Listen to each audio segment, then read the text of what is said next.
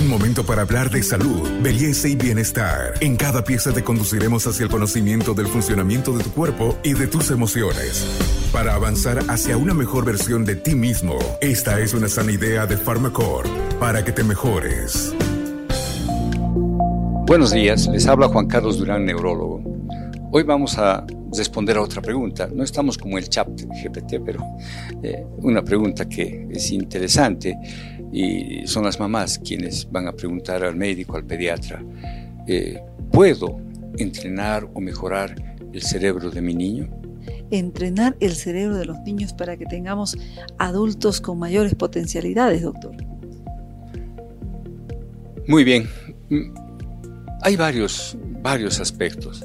Un primer aspecto, aunque no crean, es el descanso. Y desde bebés, ese niño debe dormir lo que le corresponde. 18 horas recién nacido y vamos acortando hasta que hace siesta en la mañana, hace siesta en la tarde, luego solamente siesta en la tarde y luego a partir de los 6 años de edad ya no hace siesta. A los 6 años de edad, el niño alcanza su madurez. A los 6 años de edad el niño ya tiene las capacidades de poder aprender lo que es la suma. A los 6 años de edad es capaz de poder utilizar y manipular muy bien la pinza y poder escribir. A los seis años de edad ya puede amasarse los calzados, amasarse el cinturón, es decir, más o menos a los seis años de edad el niño ha alcanzado una madurez neurológica. Por eso es que no se puede entrar a la escolaridad antes de los seis años de edad, porque a esa edad estamos alcanzando la madurez. Entonces yo tengo hasta los seis años de edad máximo y son los dos primeros años primordialmente para poder estimular al cerebro. Y ese cerebro tengo que estimularlo con buena alimentación y buen descanso y darle toda la información posible que tiene que desarrollar el lenguaje el lenguaje y no hablarle como un niñito, mi, bebecito. No le estamos haciendo un daño. Tenemos que hablarle con un lenguaje normal, utilizar nuestra gramática, sintaxis y nombres adecuados, no decir, pásame aquello. Pero este aquello tiene un nombre, pásame el bolígrafo dame esto, esto no es esto, esto tiene un nombre, es una engrampadora. Entonces, si desde niños nosotros les enseñamos a que todo objeto se le ha dado un nombre y cada objeto tiene una utilidad y nosotros vamos enseñándole un lenguaje porque el lenguaje es fundamental en el desarrollo. Por eso cuando tarda en hablar, ya para nosotros es una gran alarma. Cuando tarda en caminar es otra gran alarma al año de edad ya tiene que caminar y hay hitos muy importantes. Tres meses sostiene firmemente la cabeza. Seis meses se sienta sin apoyo. Ocho, nueve meses gatea. Diez, once meses se para con apoyo y doce meses da sus primeros pasos. Este podcast es una sana idea de Pharmacorp. Ese desarrollo neurológico nos está marcando un cerebro bueno y a ese desarrollo, a ese cerebro que está en buen desarrollo puedo darle, puedo darle la estimulación. La estimulación entonces con juegos, con colores, con música, con sonido, con amor, con cariño. Y poco a poco entonces, ojo, y no vale la pena, no me voy a adelantar, no le voy a enseñar a sumar a los dos años de edad, no le voy a enseñar los números o a leer a los dos años de edad, no para eso está la escuela. Si él de una manera natural ha aprendido eso, perfecto. Pero ¿cómo voy a estimular ese cerebro? Voy a estimular haciéndole, por ejemplo, a ver, ven, ven, ven, mira, eh, pasame el, objeto azul. Le he dado objeto porque no le voy a dar el nombre de eh, bolígrafo. El objeto azul ahí está. Ahora, entre esos tres objetos, ¿cuál de ellos tiene color celeste? La engrampadora. Ah, muy bien. Entre ellos cuál de ellos elige. Ya les he enseñado un problema. Le estoy enseñando a, resolver problemas. No le estoy diciendo alcánzame aquello, no, sino entre ellos, ¿cuál es el objeto más delgado? Entonces él va a ver el bolígrafo. ¿Y cuál de ellos sirve para escribir? El papel.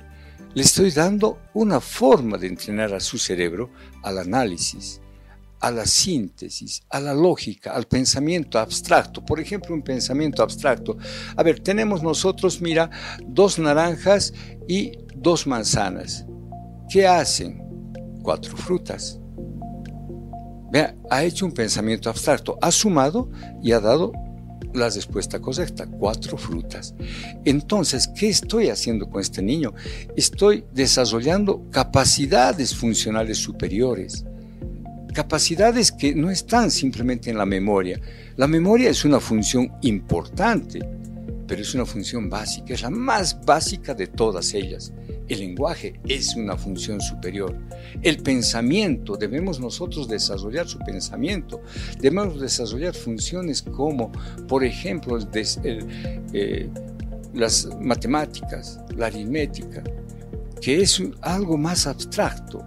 Pero no le voy a enseñar a sumar, no voy a competir con la profesora porque la profesora ha aprendido durante mucho tiempo a enseñar eso y tiene método, tiene pedagogía y nunca voy a sustituirla a ella y tengo que darle a la profesora todos los armamentos para que a mi niño lo eduque y le dé una formación buena.